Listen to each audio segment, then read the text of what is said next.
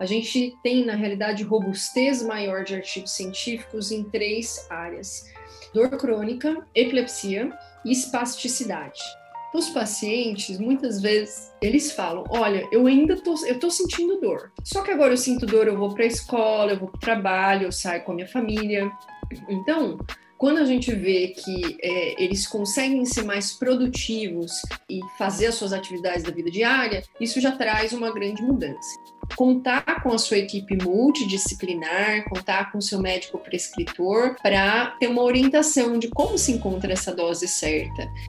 Então hoje eu me sinto honrada em em poder orientar outras pessoas e, e, ver assim os tratamentos dando certo e as pessoas voltando para agradecer que, que, que agora estão conseguindo ter uma qualidade de vida melhor, né? No Brasil é, tem uma aptidão muito grande para cultivo de cannabis, né? Mas que também existem alguns pontos que a gente vai precisar desenvolver tecnologia se a gente quiser explorar esse potencial e ser competitivo a nível internacional, né?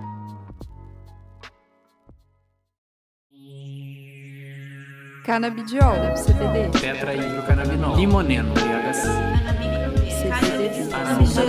CBD.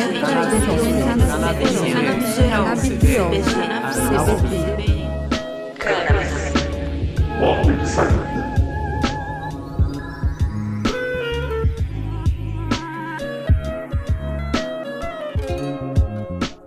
Olá, boas-vindas a você que nos ouve pelo Brasil e mundo afora.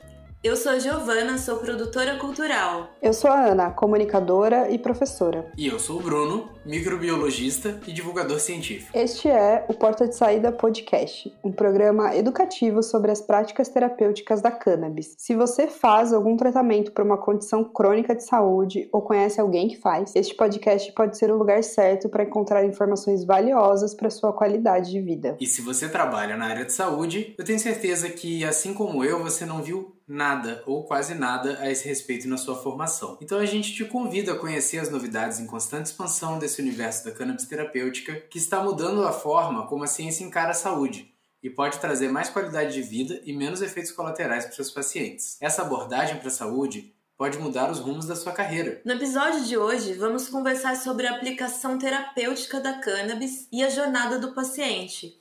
Então, se você quer descobrir mais sobre o cenário de tratamento com cannabis medicinal no Brasil, vem com a gente. Nosso podcast é um projeto independente e não recebe recursos financeiros de nenhuma entidade ou empresa.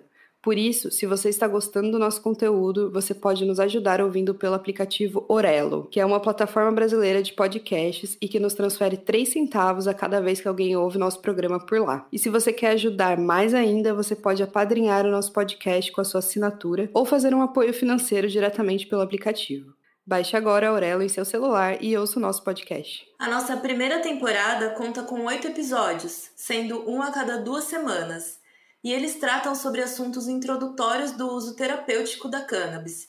Assim como você, nós temos o desejo de continuar esse projeto. Afinal, a nossa ideia é usar a divulgação científica para tratar a questão do uso medicinal da cannabis com transparência e seriedade e trazer à tona as várias pesquisas que estão sendo produzidas no Brasil e no mundo. Além disso, queremos informar sobre o panorama do tratamento com cannabis no Brasil, para que mais pessoas possam ter acesso a essa terapia.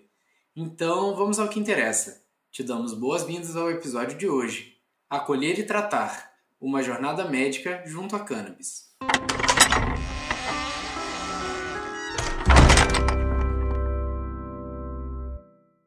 A terapia com cannabis já é realidade em diferentes partes do mundo. Países como o Canadá e os Estados Unidos possuem uma boa variedade de remédios e produtos terapêuticos à base de cannabis, nas suas mais diversas facetas: óleos, pomadas, cápsulas, pastilhas, adesivos de pele, comestíveis e até supositórios. Infelizmente, uma realidade bastante distante do Brasil. Pois é, Bruno. Apesar de não termos acesso a uma variedade de produtos, algumas coisas avançaram no ano de 2021. Só nesse ano foram aprovados pela Anvisa dois novos produtos à base de cannabis. No entanto, os produtos são importados dos Estados Unidos e por isso custam caro aqui no Brasil. Então, são remédios acessíveis apenas para uma pequena parte da população que pode arcar com os custos da compra ou da judicialização para conseguir pelo SUS. Foi no ano de 2021 também que o PL 399 de 2015 passou passou pela comissão da Câmara dos Deputados e pode seguir para o Senado brasileiro. Apesar da votação apertada, 18 votos contra 17, esse projeto de lei coloca em pauta a discussão da cannabis medicinal. Para quem não sabe, o projeto de lei 399 de 2015 busca regulamentar o cultivo, a pesquisa e o uso da cannabis para fins medicinais e do cânhamo industrial no Brasil. Ainda não cobre todas as questões, como o cultivo individual feito por pacientes que necessitam de plantas com características específicas e o uso religioso, ritualístico ou espiritual, muito menos o uso adulto ou recreativo da cannabis. No entanto, o PL já demonstra um avanço da discussão no país, né? Porque regulamenta as associações de pacientes e valoriza as farmácias vivas do SUS. Sem dúvida, o projeto contempla algumas facetas do tratamento com cannabis no Brasil, mas isso é um assunto para outro episódio. Pois é, Gi. E para nos contar mais sobre a terapia com cannabis no Brasil, convidamos a médica doutora Carolina Nossetti para o episódio de hoje. Além dela tratar das questões relacionadas à jornada do paciente e à medicina personalizada, ela também nos conta das discussões técnicas do PL 399. Assim, você vai conhecer um pouco mais sobre as particularidades do tratamento à base de cannabis para as mais diferentes doenças e condições e também vai entender a importância do projeto de lei que visa evoluir a discussão de cannabis no Brasil. Nossa convidada e consultora se formou em medicina e teve a oportunidade de realizar um estágio em Miami. Então, após sua graduação, ela se mudou para os Estados Unidos na intenção de ser aprovada no equivalente estadunidense do Revalida, para poder exercer a medicina fora do Brasil. Nessa época, com excesso de estudos, ela passou a ter problemas de insônia e buscou os tratamentos tradicionais. A sua experiência com uma medicação alopática para dormir a deixou preocupada de desenvolver uma dependência, e ao buscar outras alternativas, um amigo lhe falou sobre a cannabis. Após um primeiro momento de rejeição à ideia, ela resolveu pesquisar evidências científicas e descobriu um artigo sobre o efeito do THC em células cancerígenas. Chocada com essa novidade, notou que seus colegas de profissão não sabiam nada sobre a planta. E embora houvesse pessoas conclamando por isso nas ruas, o diálogo com a classe médica era praticamente inexistente. A partir daí, ela passou a conversar mais com as pessoas sobre o assunto e, usando seus conhecimentos de branding e marketing, iniciou uma marca para convencer os médicos a conhecer o potencial da cannabis. Após ser convidada a retornar ao Brasil para atuar com outras empresas interessadas em promover o tratamento com cannabis, Carolina percebeu que era muito diferente trabalhar com esse tratamento em um país onde não se tinha nenhuma regulamentação e, nos últimos anos, vem atuando como consultora técnica em projetos sobre a regulamentação da cannabis. Ela nos conta que de 2013, quando eu oficialmente coloquei a mão na massa, 2012 foi muito estudo, foi muita pesquisa. Em 2013 já foi praticamente todo de planejamento, pouco de estratégia, muito mais de planejamento. Os médicos já estavam maduros nos Estados Unidos. Quando eu vim para cá e o mesmo modelo foi implementado, eu tinha a ideia de que existiria um preconceito maior. Obviamente que nem todos estão uh, aceitam esse tipo de terapia, mas a maioria, a imensa maioria aceita bem. Então, eu acredito que Existe, sim, alguns médicos que têm essa visão política e acabam sendo contra essa terapia por questões políticas, mas na realidade o médico, o cientista, não tem direito de ter opinião das coisas. Tem que olhar números, tem que olhar dados, não, tem, não pode ter preconceito. Médico e cientista não pode ter preconceito. Tem que estar aberto a tudo, senão você perde o objetivo ali de você ser um cientista. Você precisa ter base de dados para tomada de decisões. Vou só fazer um parênteses aqui rapidinho para dizer que se você quer entender melhor sobre o sistema endocannabinoide, procure o episódio 2 do podcast Porta de Saída. Nele destrinchamos esse assunto, mostrando o potencial de tratamento a partir de canabinoides endógenos, né, que estão dentro do nosso corpo, e exógenos, como os da planta de cannabis. Aliás, segundo vários pesquisadores da área, como o neurocientista da Universidade Federal do Rio de Janeiro, Steven Rehen, e a especialista em dependência química e saúde mental da UNB, Andrea Galassi, os canabinoides representam um caminho para o tratamento de diversos males que ainda não possuem uma terapia satisfatória. Por isso, quando falamos de terapia de cannabis, levamos em consideração as múltiplas aplicações, como a doutora Carolina relata. Eu trabalho não só com manejo de dor, mas é bem diversificado. Assim, meus pacientes, em especial pacientes autistas, pacientes com doença de Alzheimer, Parkinson, é, ansiedade, depressão, insônia, endometriose fibromialgia. Claro que a dor crônica é, é muito prevalente, então eu tenho uma parte dos meus pacientes que tem dor crônica e pacientes com câncer. Essa é a pléfora é, mais comum das demandas relacionadas à terapia canabinoide. Como o sistema endocannabinoide ele tem algumas questões muito específicas, existe a, a, a possibilidade da gente ver respostas esperadas, as mesmas respostas, mas em diferentes doenças. Então, é, existe, por exemplo, a prevalência de insônia nos pacientes com ansiedade, nos pacientes com depressão, nos pacientes com doença de Alzheimer. E a melhora da qualidade do sono é algo que a gente realmente vê. Então, a gente vê essa questão da qualidade do sono, de uma maneira geral, diminuição da ansiedade, uma resposta com relação à seletividade alimentar, que é um desafio no tratamento dos pacientes com doença de Alzheimer e autismo. A gente também vê uma melhora da função cognitiva, tanto foco, atenção quanto memória, e também na questão do humor. A gente vê que os pacientes, eles demonstram assim uma plenitude maior. Eles têm uma aceitação melhor das adversidades. E eu acredito que esses sejam os pontos principais principais que permeiam o impacto da cannabis na, no tratamento dessas doenças mencionadas.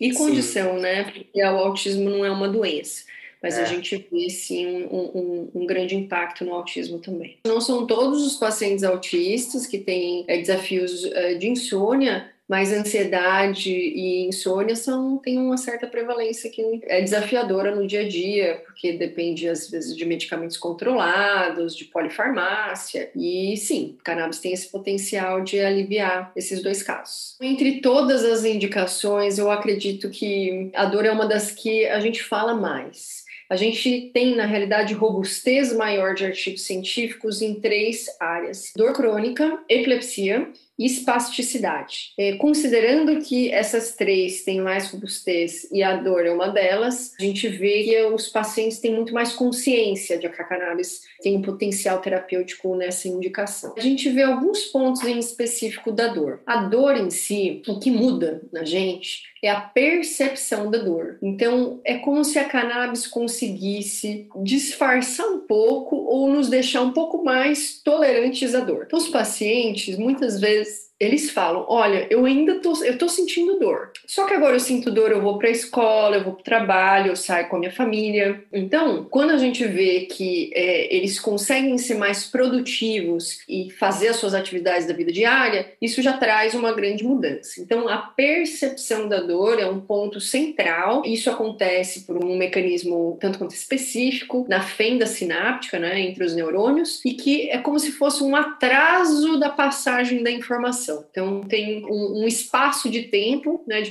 para passar a, a, informação do neurônio para o outro, por questões químicas locais, e que esse atraso da passagem de informação resulta numa, num limiar de dor diferente. É importante também lembrar que existem diferentes vias de aplicação do tratamento com a cannabis. A mais conhecida é pela via oral, com óleo. Muitas dessas vias se utilizam de uma mucosa, seja a mucosa oral, nasal, vaginal ou mesmo anal no caso dos supositórios. Cada tipo de produto é utilizado de diferentes maneiras, a depender da condição a ser tratada pelo paciente e de particularidades da sua genética e metabolismo. A aplicação pela pele, por exemplo, tem uma resposta mais demorada, porém a sua eficácia ela dura mais tempo, sendo muito indicada para tratar dores, enquanto que alguns pacientes precisam fazer a inalação e vaporizações para um efeito mais imediato, né, como nos casos de crise de ansiedade. Já em casos como a insônia, o paciente pode optar pelo consumo de comestíveis preparados com base de óleo de cannabis, ou mesmo pílulas que aliam o potencial do CBD de promover o sono ao do hormônio melatonina. A variedade de aplicações da cannabis terapêutica está relacionada aos seus mais de 500 componentes, que já foram isolados e identificados, sendo os mais conhecidos o THC e o CBD. Essas moléculas da classe dos canabinoides podem ser utilizadas como ansiolíticos,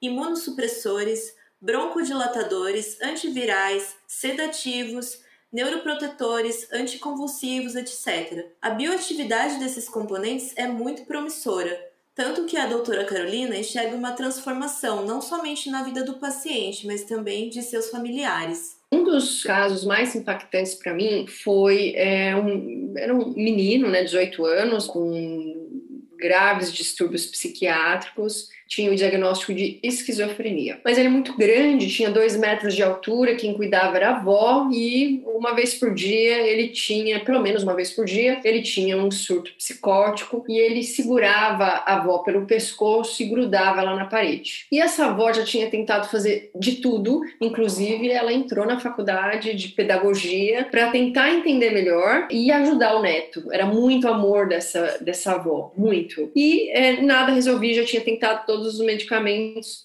e tentou a cannabis. Eu sabia do potencial dos canabinoides no tratamento da esquizofrenia, mas eu pessoalmente não tinha feito um cuidado. Agora, quando eu vi a resposta desse menino, que foi assim, um dia, depois de um dia de tratamento, um dia e meio na realidade, ele não teve mais surto. Ele nunca mais pegou a avó pelo pescoço e grudou ela na parede. Então, a ligação dessa avó um dia e meio depois, depois três dias, depois cinco dias, assim, era um choro de gratidão pela planta, assim, da planta existir que eh, me emociona até hoje. Eu acho que o poder de transformar a planta, a família toda, num só paciente, é, é algo que eu não tinha familiaridade, porque a gente está acostumado com alopático, que não necessariamente tem essas respostas, mas eu acho que esse foi um caso que me marcou muito. Quando a, o paciente já tinha tentado tudo, possível e não tinha tido nenhuma resposta clínica. É, e pensar que um dos principais argumentos para não se encarar a cannabis como medicina e mantê-la nesse status de droga ilegal é justamente o medo de que o THC possa levar ao desenvolvimento da esquizofrenia, e isso inclusive entre membros da classe médica. Esse paciente em específico usou um óleo full spectrum, rico em CBD e tinha 0,3% de THC. É, são milhares de plantas de cannabis e nem todas são é, é benéficas para os pacientes que têm esquizofrenia, mas plantas ricas em CBD, sim, o potencial já é documentado. É claro que a gente gente tem que tomar cuidado né, com, a, com a questão do THC, porque o THC pode ser um gatilho. Agora, o CBD ele já, é, já tem estudos, inclusive da Ribeirão, de Ribeirão Preto, né, da USP Ribeirão, mostrando o potencial antipsicótico do CBD. Eu tem uma linha muito mais voltada ao uso de produtos full spectrum. É, são raros os meus pacientes que usam CBD isolado, principalmente do atletas de elite, por questões é, de doping, mas de uma maneira geral, os produtos ricos em CBD com até 0,2, 3% de THC demonstram respostas positivas. A questão do gatilho, do THC um gatilho, é algo real. Agora, gatilho de primeiro surto psicótico pode ser tropeçou e caiu, sofreu um acidente de carro, que acabou com o namorado, brigou com o patrão. Assim, tudo isso pode ser um gatilho. A gente não pode dizer que a cannabis é do mal porque ela foi um gatilho, porque poderia ser qualquer outra coisa. E o que, que a gente faz? A gente usa produtos que têm uma baixa quantidade de THC e observa a resposta. Então, produtos ricos em CBD seriam os mais indicados e com certeza evitar produtos de THC é uma postura mais conservadora quando se tem história de saúde da família é, indicando esse acometimento né, do, do, da esquizofrenia em outros membros da família, e aí o paciente médico tem que tomar uma decisão conjunta. A preocupação com o THC ocorre porque esta molécula, assim como o delta-8-THC, possui propriedades psicotrópicas, enquanto as outras moléculas não. Esse é o principal motivo pelo qual não é recomendado o uso recreativo para jovens ainda com cérebro em desenvolvimento, ou seja, até por volta dos 25 anos. Então, podemos sim dizer que é uma preocupação válida, mas é bom destacar que, embora tenha efeitos psicoativos, o THC também tem outras propriedades, como ansiolítico, imunossupressor, anti-inflamatório, antiviral, hipotensor, neuroprotetor, estimulador do apetite, antiemético, analgésico, sedativo, anticonvulsivo, antitumorígeno, redutor de pressão intraocular, modulador neuroendócrino, antipirético e antioxidante. É muita coisa, né? Essas informações foram compiladas e podem ser consultadas no livro do Renato Malcher Lopes e do Siddhartha Ribeiro, que deixamos na lista bibliográfica do nosso episódio. Canabinário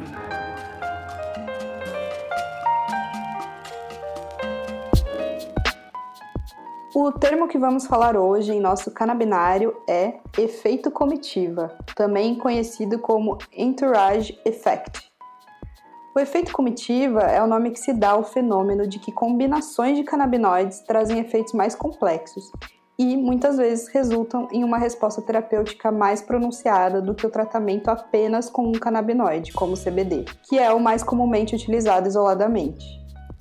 A hipótese da existência de uma ação sinérgica entre diferentes moléculas de canabinoides foi inicialmente proposta pelo grupo de pesquisa do Dr. Rafael Mechulan, de quem a gente falou no episódio 2.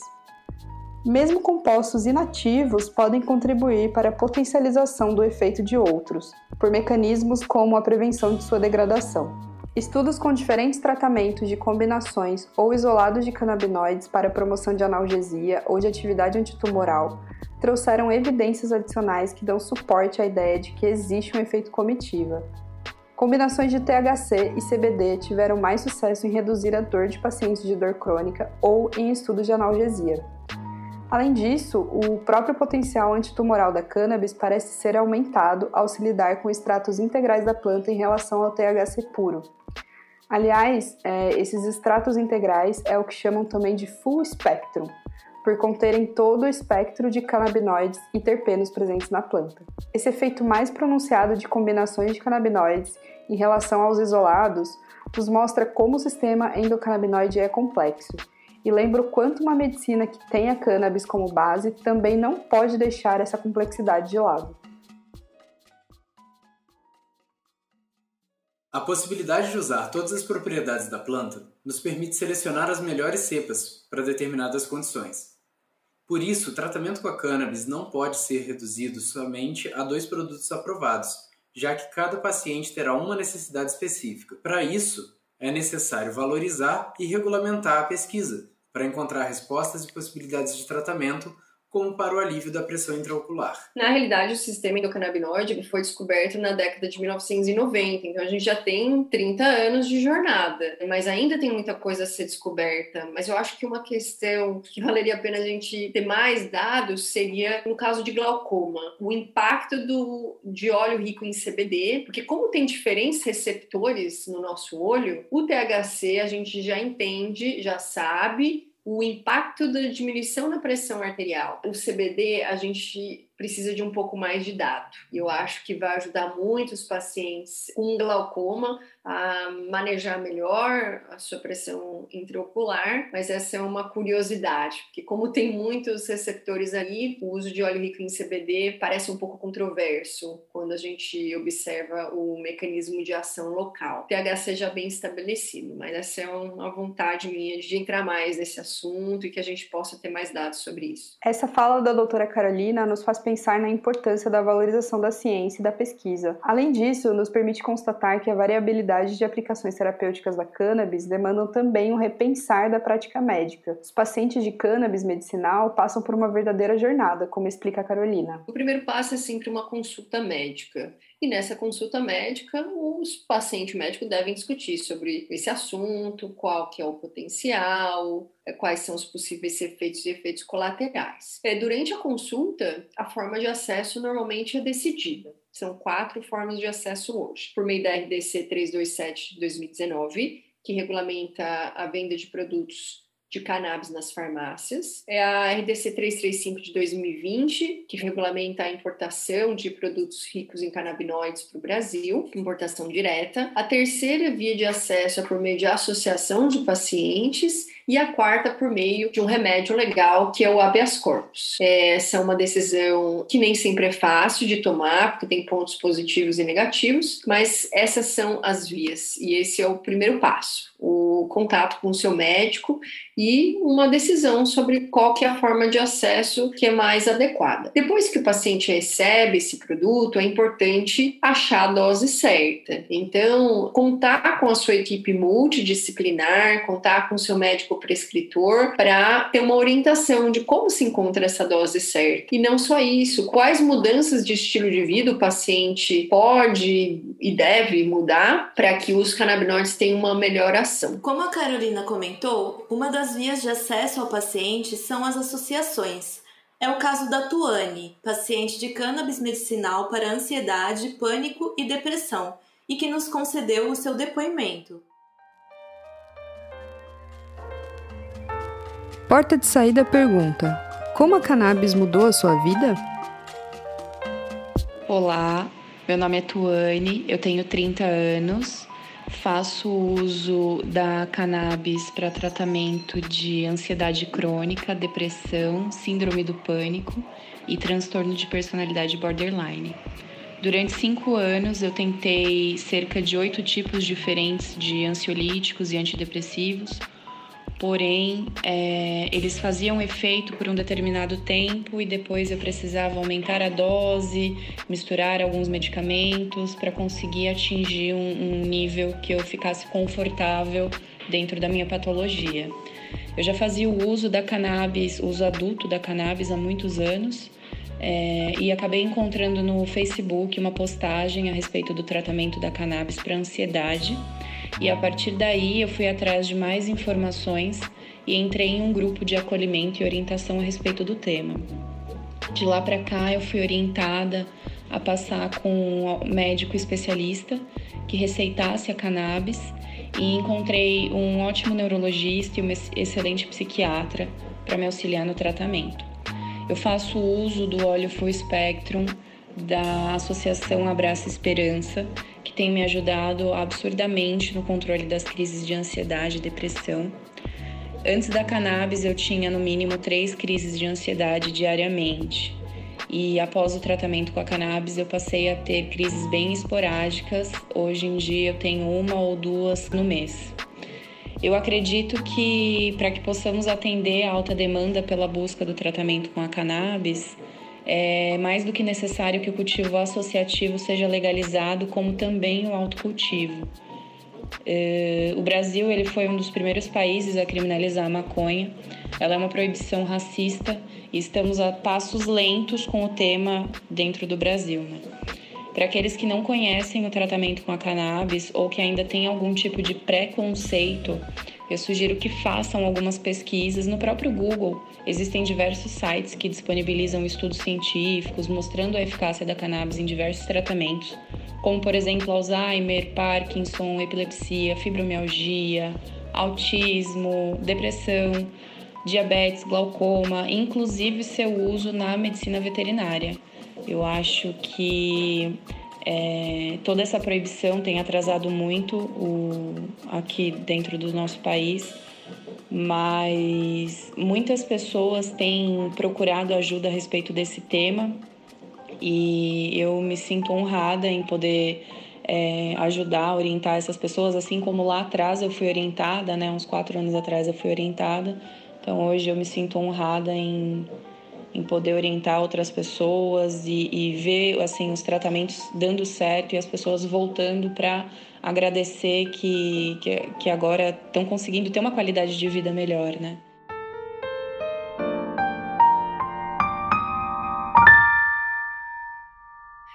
Essa mão, essa autonomia do paciente, como é que faz, como é que não faz. Isso é algo que você consegue fazer numa consulta. Isso precisa ter uma conversa, precisa ter uma confiança na equipe. Isso não é um dia para outro. Uma coisa é um manda, o outro obedece você segue a tabela, uma coisa. Outra coisa, a gente ensinar os outros a cuidar da sua saúde. Isso é demanda tempo, isso é trabalhoso. Nem sempre o paciente está querendo cuidar da sua saúde, porque ele já está acostumado com todo mundo mandando na sua saúde, sem precisar questionar, sem precisar ter grandes reflexões, e a cannabis exige tudo isso. Então é realmente, às vezes, desafiador para o paciente essa mudança de paradigma. Nem sempre é um processo tranquilo, mas a Carolina acredita que o PL 399 pode ampliar o acesso e assim poderemos obter mais dados da terapia de cannabis. O PL 399 de 2015 tem um grande potencial de democratização do acesso a cannabis. O PL permite que empresas, associações e a farmácia viva do SUS produzam, e na farmácia viva a gente já tem toda a estrutura para que isso seja feito e distribuído pelo SUS.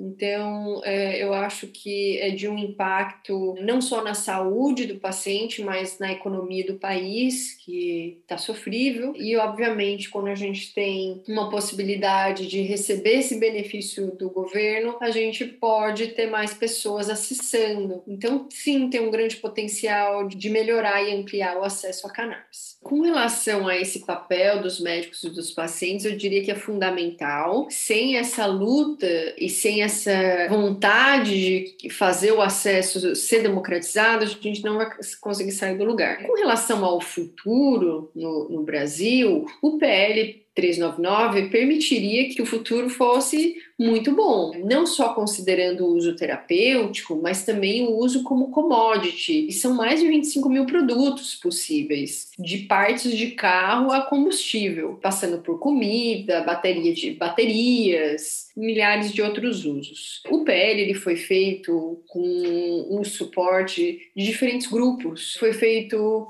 com, com base científica, ele foi feito com base na visão de saúde pública, foi uma combinação de conhecimento de médicos, advogados, pacientes, associações, entidades, órgãos públicos, agentes de saúde, todo mundo com a mão na massa para trazer o, o melhor projeto de lei para o momento. E, de novo, não é o ideal, mas definitivamente no momento é algo que a gente precisa. A gente precisa do PL para dar o primeiro passo, depois a gente vai lutar para os outros passos.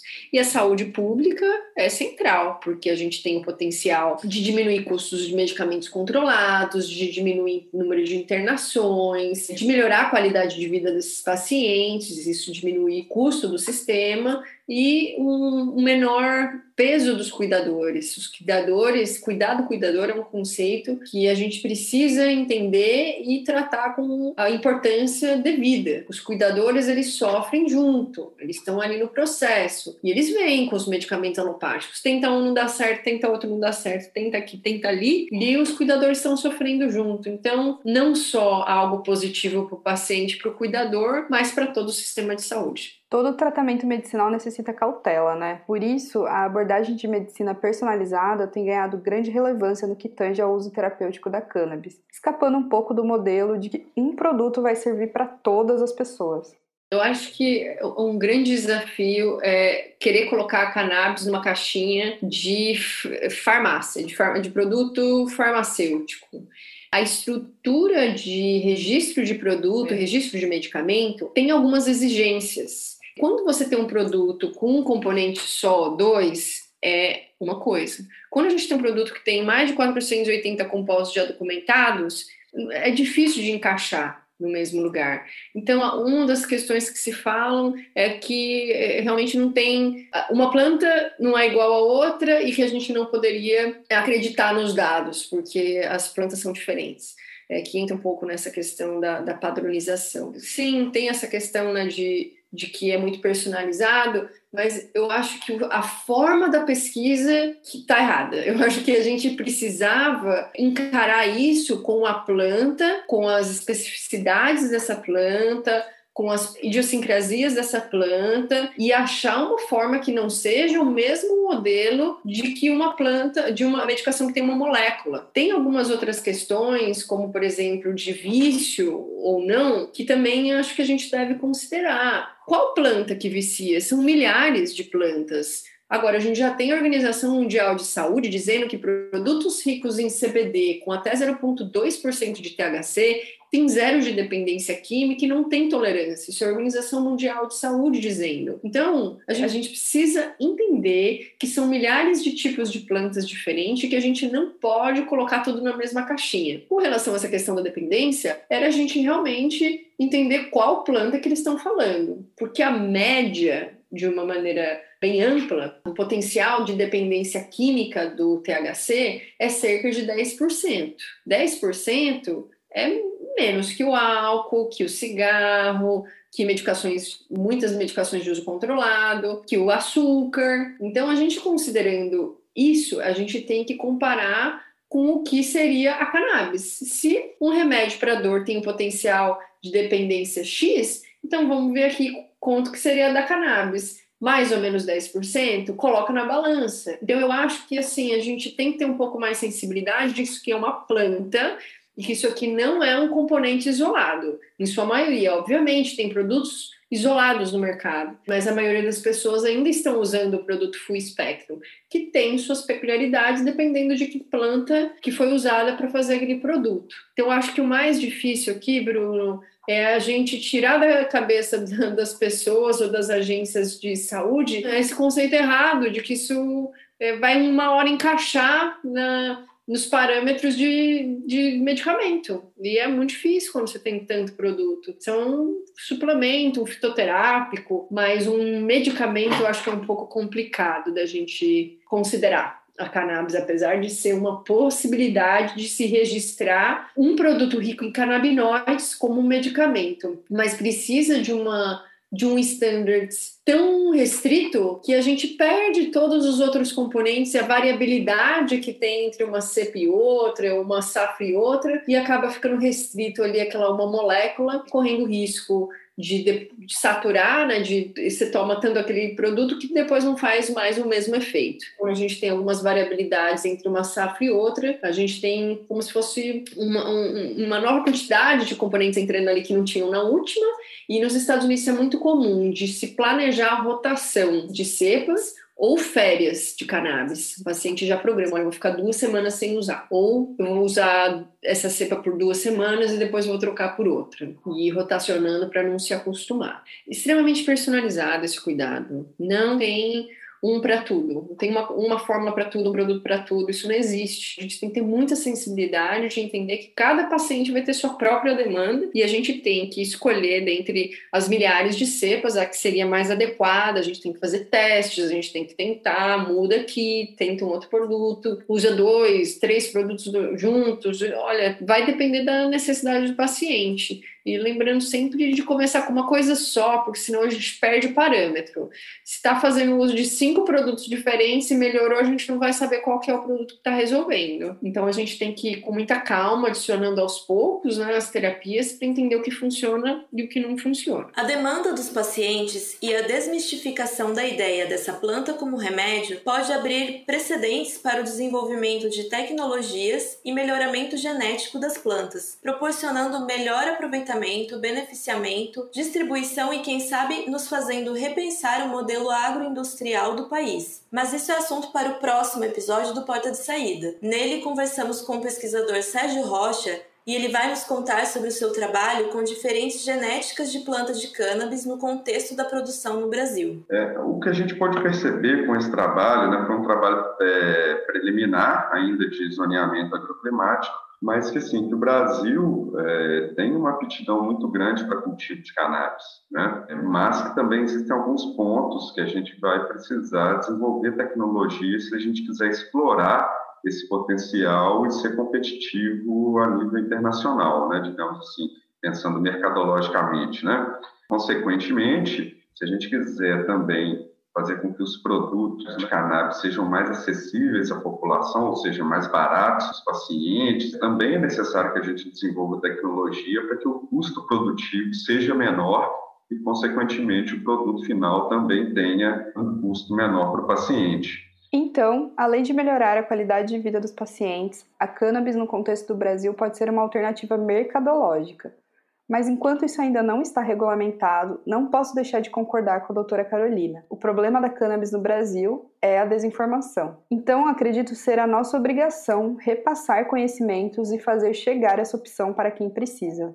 Olha, acho que uma questão é a gente ter consciência que não precisa ser médico para salvar a vida das pessoas. O que vai salvar a vida das pessoas é informação, informação bem estudada, uma informação com base científica e o compartilhamento dessa informação, que é uma obrigação moral de todo ser humano que sabe que tem uma ferramenta que pode aliviar a dor do outro de falar. E eu peço que todo mundo entre nessa, que, que todo mundo possa ser um veículo para se compartilhar essa informação do potencial terapêutico da cannabis. Então, conversar com as pessoas, você está você tá vendo que sua tia está com dor, não resolve, fala para ela da cannabis, compartilha esse podcast. Então, aos poucos, as pessoas vão se educando e essa mensagem eu queria deixar para todo mundo tá nessa. Vamos melhorar a vida e a qualidade de vida das pessoas com informação é, sobre a terapia.